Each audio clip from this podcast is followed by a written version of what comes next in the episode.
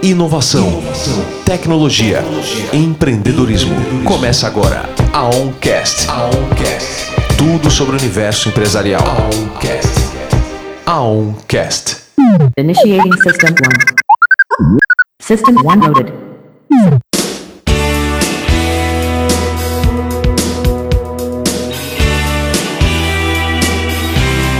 Bem-vindos a mais um Aoncast. Meu nome é Gustavo Perinetti, sou líder da área de propriedade intelectual do Grupo Aon e hoje estamos aqui mais uma vez para falar com vocês a respeito de um assunto de extrema importância para o Brasil, que é a Lei Geral de Proteção de Dados. Muito se tem falado sobre ela e quais os impactos dela para os empreendedores, para as empresas e para nós consumidores. Hoje eu estou aqui como um consumidor, como alguém que tem dados e que deseja que essas informações sejam protegidas. E para falar um pouquinho sobre isso, os riscos e os impactos dessa lei na nossa vida, estou aqui com dois especialistas na área, Dr. Júlio César Lourenço do Carmo, o Head de Inovação, Tecnologia e Direito, digital do Grupo ON e do meu outro lado Kaique Arthur, especialista em segurança da informação e cibersegurança.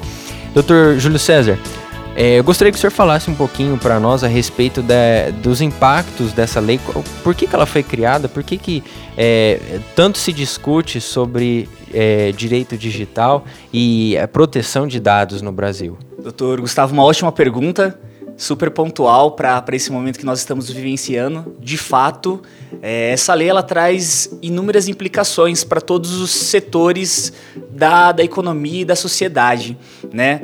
Porque ela traz procedimentos, metodologias, padrões, visa trazer transparência a, a forma como, como pela qual os dados são tratados no território nacional.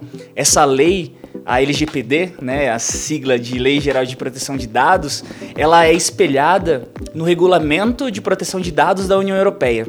Então ela vem trazendo o que lá já foi implementado, entrou em vigor, trouxe inúmeras implicações e para o Brasil, acompanhando essa corrente de privacidade, de tra transparência, de tratamento de dados, é que vem então sendo implementado no Brasil essa nova lei entra em vigor em meados agora de 2020. Então é uma lei de 2018, como você muito bem disse, teve dois anos para que aquele período de vacância, que a gente diz vacância, é um período pelo qual tem toda uma preparação, né, para que a lei entre em vigor. É uma lei que traz grandes impactos, então por isso esse prazo de adequação e de preparação. Entretanto, que não foi Uh, não foi seguido pelas empresas ou pelos demais setores porque a gente vê índices, dados que mostram que o quê? O setor que mais está em conformidade é o setor financeiro. Cerca de um terço está adequado, correto? Isso quer dizer que os demais, os índices mostram que apenas 15% das empresas estão em conformidade, os outros 85% não estão. Então, o setor financeiro era um, um setor que já estava antenado, já tinha procedimentos vindo do Banco Central, comunicados, resoluções, padrões, então eles já estavam seguindo. Veio a lei, ficou muito mais fácil para que eles estivessem em conformidade, só que as empresas não tinham essa cultura. No território nacional não se tinha essa cultura. Então a gente tem uma lei que impacta frontalmente todos os negócios, todas as áreas, num país que não está com uma cultura apta a encarar de pronto, não está preparado para essa lei. Doutor Júlio, muito boa sua, o seu apontamento a respeito disso, né? O Brasil não é muito receptivo para a cultura do, da prevenção, né? Geralmente nós agimos, agimos e depois que vem as primeiras consequências, nós vamos procurar alguém para tentar sanar as nossas dores, né? Pensando um pouquinho nessa questão da cibersegurança, da proteção, eu vou direcionar a minha pergunta aqui para o nosso especialista em cibersegurança. Kaique, esses dias eu vi uma notícia na, nas redes sociais a respeito de ataques cibernéticos e o quanto, o quão o Brasil estaria vulnerável a ataques internacionais. Né? Se eu não me engano, eram 40 milhões de ataques, é, no, foram 40 milhões de ataques a servidores nacionais no ano passado. É, na sua opinião, no seu conhecimento, é, o porquê que isso acontece e, e como nós poderíamos prevenir, né? Eu como consumidor, como é, brasileiro, é, eu estou seguro, meu país é seguro para os meus dados, para as nossas informações, ou nós estamos é, diante de uma situação em que eu, nós teremos que escolher se nós vamos ser vigiados pelos Estados Unidos ou pela China? I like China. I love China. The biggest bank in the world is from China. I love China. É uma ótima pergunta, é, Gustavo. E realmente o Brasil ele é o terceiro país no mundo que mais sofre ataques cibernéticos, ficando apenas da, atrás da China e dos Estados Unidos. Né? Então nós temos um cenário onde é, diariamente, né, a todo momento, diversos ataques eles ocorrem em empresas, em computadores domésticos, né, em órgãos públicos. E infelizmente é um, é um dado alarmoso. Né? Nós precisamos é, os especialistas, as empresas, né, os órgãos, eles precisam focar na, na questão da proteção de dados. Né? Infelizmente, nós temos uma cultura no Brasil é, que não dá uma, o certo devido valor ao tema proteção de dados, ao tema segurança da informação. E isso faz com que muitas empresas e muitos órgãos públicos fiquem vulneráveis a esse tipo de coisa. É claro que nós não podemos né, dizer que há uma forma de garantir 100% a segurança né, de, de um servidor, de uma empresa, de um hospital, mas se, se essas empresas, se esses gestores, né, eles se atentarem a, esse tema e decidirem investir, com certeza nós podemos mudar esses números. Né? Então, a minha recomendação seria para que as empresas, os gestores e até os usuários mesmo, ao utilizarem seus computadores em casa, que tenham cuidado ao tipo de acesso que vão fazer, que procurem é, orientação, procurem aprender mais sobre o tema de segurança da informação, para que assim a gente possa mudar um pouco essa estatística. E esse comentário muito bem feito pelo Kaique, a gente consegue perceber isso, né, Kaique, nos eventos que a gente tem participado. A gente esteve com, com a administração pública, com o setor da saúde, da área contábil também, né, em eventos. E muitas vezes a gente percebe que a cultura ainda é que segurança da informação, proteção de dados é um gasto, o que é um grande equívoco não é um gasto, é um investimento. Se a gente fizer um paralelo, analisar o que houve na União Europeia, a aplicação da lei de dados e a atualização dessas empresas, a lei se tornou um diferencial competitivo no mercado. Então, aquelas que estavam em conformidade tinham um maior destaque e um maior crescimento no número de consumidores e um maior resultado econômico de faturamento. Então, a lei de dados, a cibersegurança, a segurança da informação, além de proteger os negócios, como foi dito muito bem, o Brasil sofre um mundo de ataques. Ficar atrás só de China e Estados Unidos é super alarmante, porque a gente tem a China, que é um país que é um mundo em si, nós temos também os Estados Unidos, que é uma potência na área de tecnologia, e o Brasil em terceiro lugar, que não se preocupa, que não se atenta para o tema. Então a gente tem que estar alerta sim. Muitas vezes as empresas elas só não sofreram algum ataque ou alguma perda de dados. Então por isso elas encaram como desnecessário. Mas índices mostram que cerca de 51% das empresas em âmbito nacional já foram alvo de algum ataque ou de alguma perda de informação, o que é um número extremamente considerável, o que mostra que todos estão vulneráveis e suscetíveis de alguma violação, de alguma perda, o que pode gerar implicações. A gente vai falar mais à frente sobre isso, as implicações, as sanções administrativas ou judiciais que podem vir. Meu muito obrigado a todos. Acima de tudo, os nove orquines. O Brasil acima de sempre. De todos.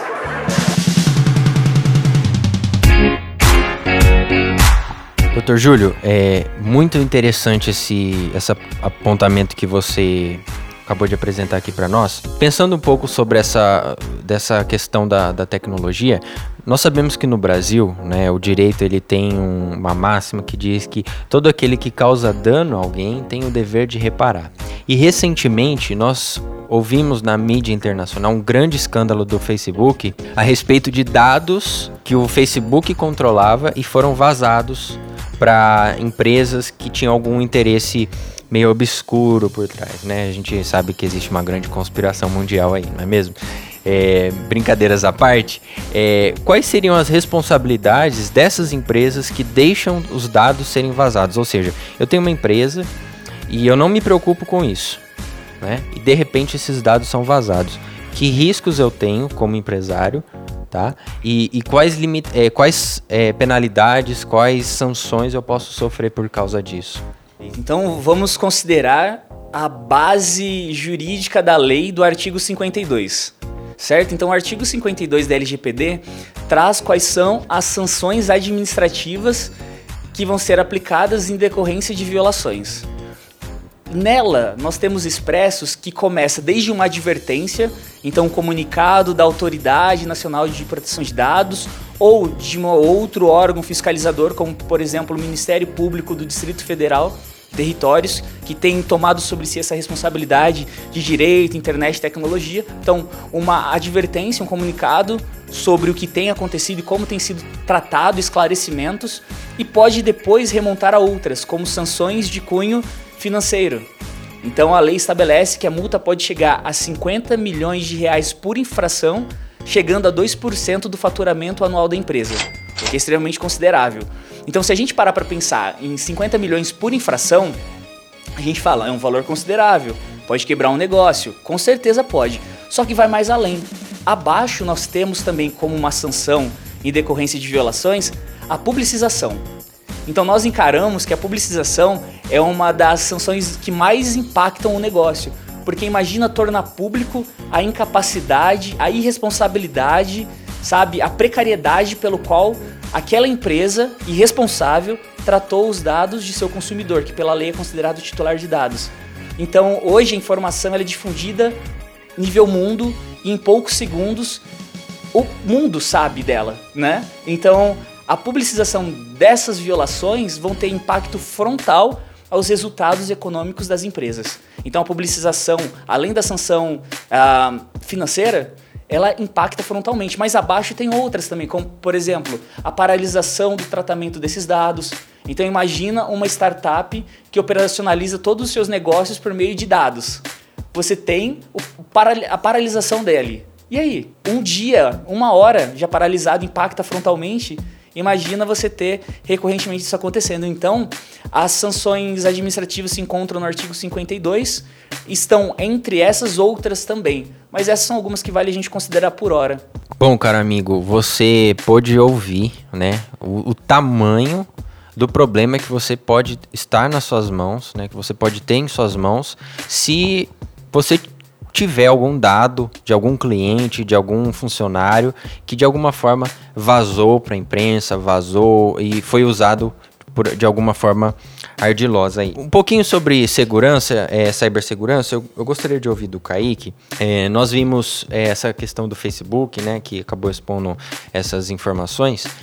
Eu gostaria de saber, por exemplo, Kaique, eu como um empresário, é, o que, que eu preciso fazer na minha empresa para proteger ela? Eu tenho que baixar um antivírus, eu tenho que é, colocar um sistema novo. O que, que eu preciso fazer? Porque eu estou um pouco perdido. Imagina, é, eu tenho vários computadores aqui no escritório, é, eu tenho, é, tenho estagiários, tenho advogados, tenho funcionários e cada um tem o seu próprio computador. O que, que eu preciso fazer? Né? Poxa, eu estou preocupado com essa lei, mas eu não sei por onde começar. O que, que eu devo fazer?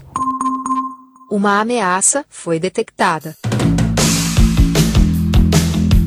É, com certeza a parte de infraestrutura, né, como você citou bem, é, ter um firewall, ter um software, um antivírus, é, na empresa é primordial, né, sem dúvida nenhuma.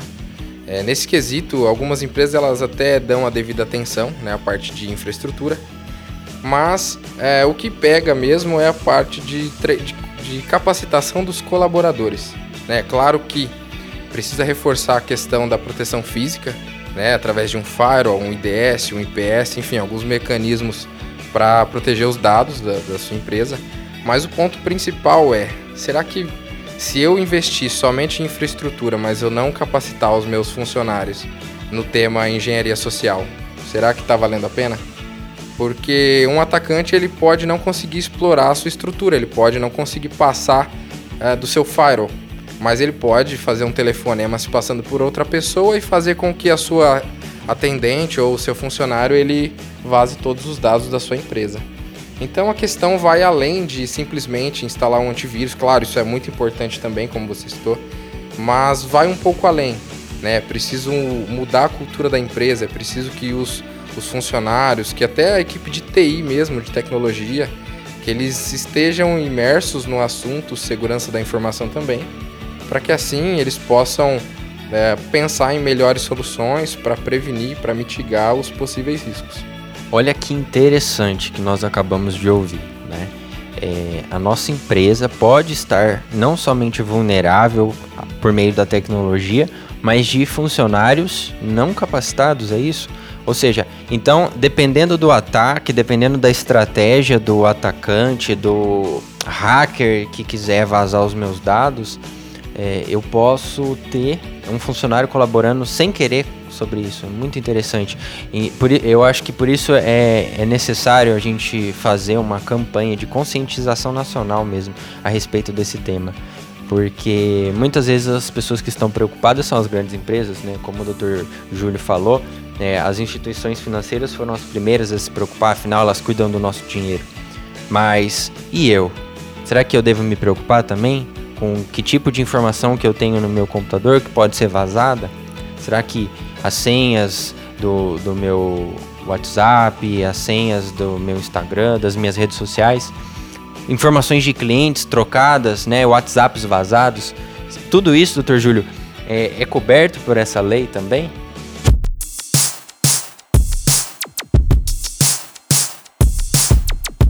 Ótima colocação. Então, nós podemos destrinchar dessa pergunta é, a aplicação da lei, correto? Então, a quem essa lei se aplica? Então, se eu trato dados para fins pessoais, essa lei não se aplica a mim, tá bom?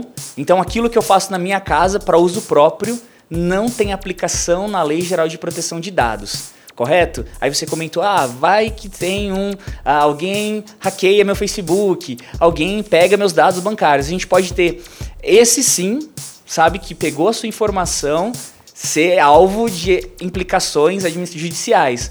Mas a lei ela vem trazer implicações para quem? Para eles que tratam dados que não são para cunhos pessoais. Então eu tenho minha empresa, eu tenho um hospital, eu tenho um escritório de contabilidade, então, são alguns exemplos dos quais a gente trata dado que foge da finalidade pessoal, tem um cunho profissional, tem um cunho econômico. Então, aí a gente tem essa aplicação da Lei Geral de Proteção de Dados. O Kaique comentou na sua pergunta anterior sobre essa questão de treinar, de capacitar as pessoas para que estejam aptas a seguir os procedimentos, as, a, as políticas, os métodos que vão ser de aplicação de proteção de dados, né? O Kaique tem um caso muito interessante, que a gente sempre conta em eventos, de como uma empresa foi hackeada, é, foi alvo de violação por meio de acesso ao lixo da empresa, não foi, Kaique? Conta pro pessoal esse, esse caso, que é super interessante. Sim, sim, Júlio. Foi um, um caso ocorrido né, no, nos Estados Unidos, onde o invasor ele queria obter acesso ao servidor da empresa, né? ele queria roubar ali alguns dados pessoais e ele não estava conseguindo fazer isso de maneira externa, né? Muito provavelmente a empresa investia na infraestrutura, então tinha lá um firewall, tinha alguns mecanismos de proteção. E qual foi a estratégia dele, né? Ele decidiu agir pelo lado da engenharia social. Então ele passou um tempo é, estudando o sistema da empresa, entendendo qual era a linguagem que é, os colaboradores ali utilizavam Inclusive, ele pegava o lixo da empresa, né? Porque o pessoal de TI jogava as instruções do sistema no lixo normal. Ele pegava e lia, justamente para poder compreender 100% do, né? Porque assim, o atacante ele tem todo o tempo do mundo, né? Então, para ele passar a noite, virar dia, é, ali para conseguir esses dados, ele vai fazer isso, né? Então, ele pegava ali o lixo da empresa e lia.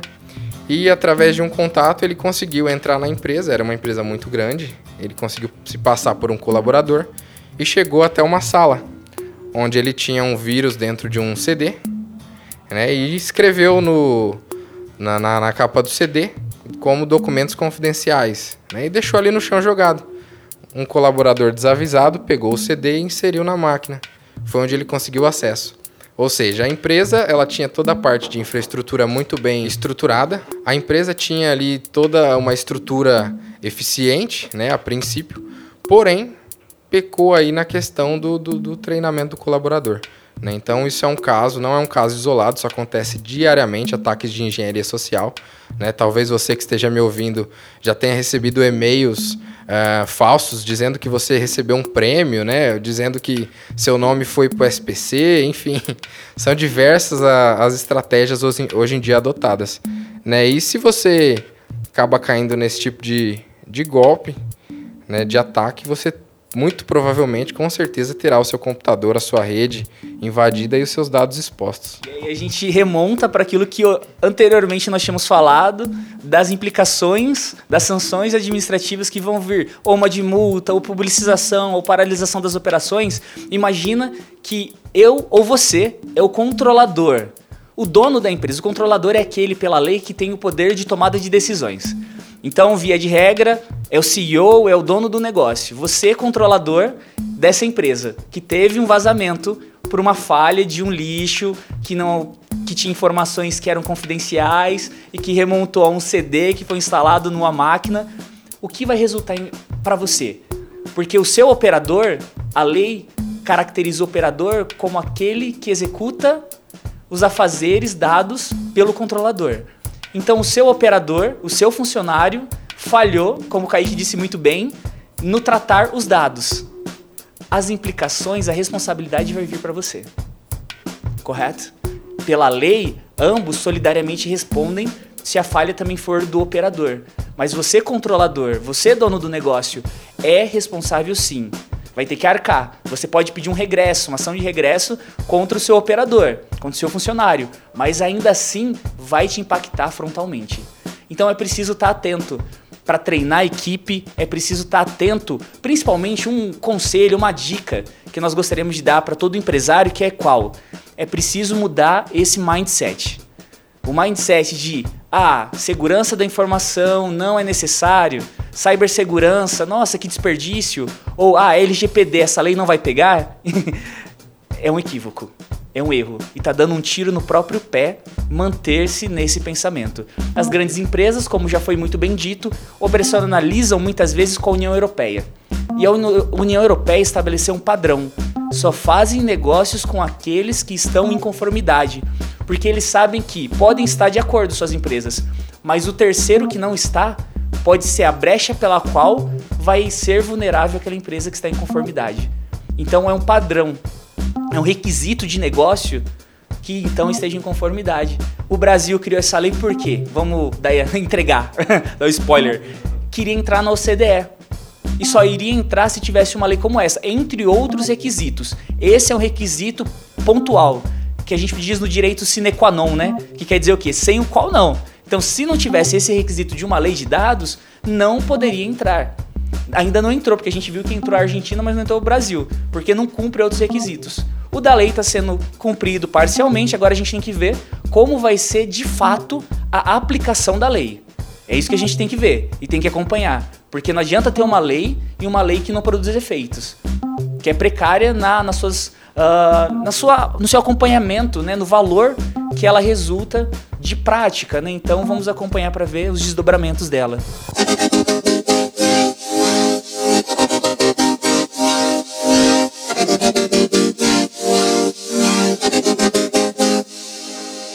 É interessante essa, essa questão aí, porque o Dr. Júlio comentou sobre a OCDE. A OCDE é uma organização de comércio é, muito é, poderosa hoje no mundo e hoje é de principal interesse do, do nosso governo brasileiro.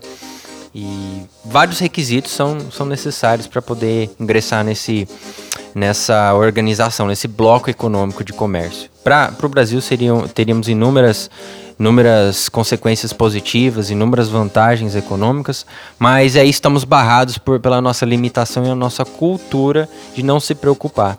Diante disso, imagina que o nosso ouvinte é, nunca teve contato com toda essa informação que ele está tendo no momento e ele parou para se preocupar com a Lei Geral de Proteção de Dados. Quanto tempo ele ainda tem para poder se resguardar, para poder resguardar os dados da sua empresa e o que, que ele precisa fazer? Legal, então, como né, foi dito, essa lei entra em vigor em meados de agosto de 2020. Então, nesse nosso ano, nós temos a entrada em vigor da lei.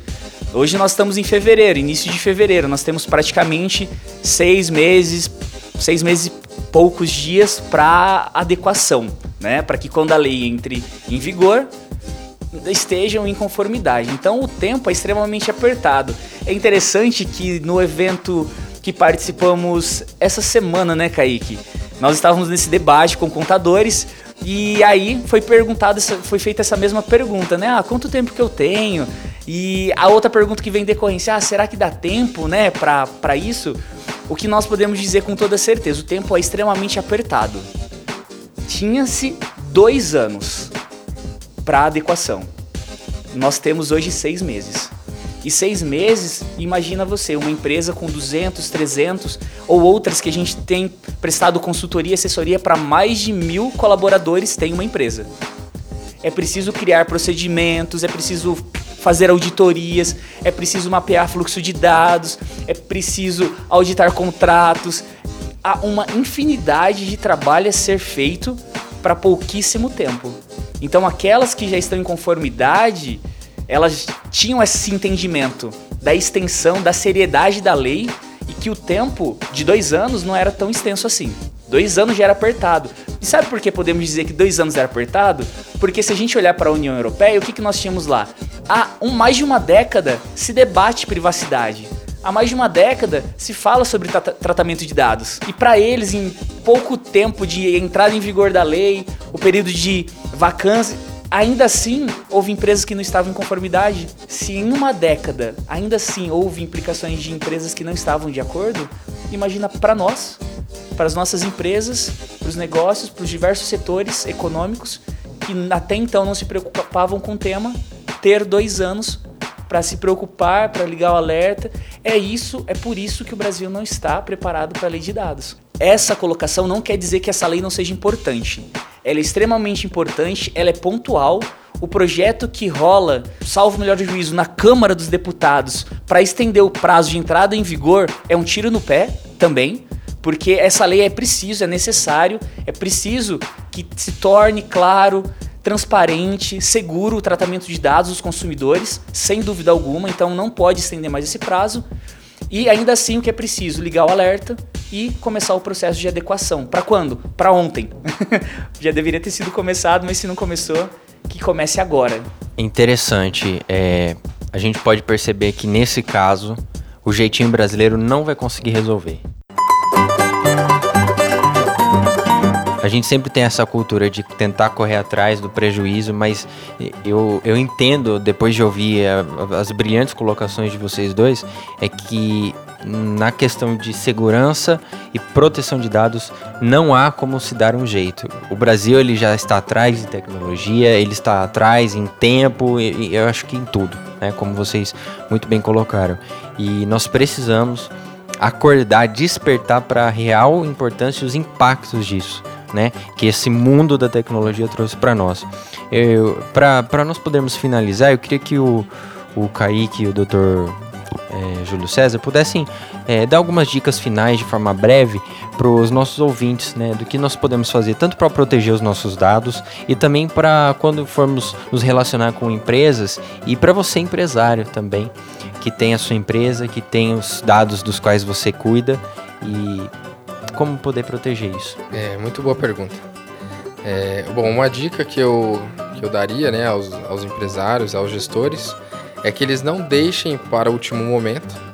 Né, como muito bem colocado, o prazo ele é curto, ele já está aí batendo as portas, né? E como envolve toda uma mudança de cultura, nós não podemos deixar para um dia antes.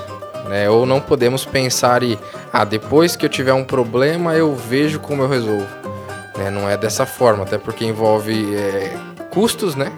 E também aquela questão da imagem da empresa, né? Se você tiver um problema, a imagem da sua empresa pode ir água abaixo por conta da publicização, muito bem colocado pelo Júlio.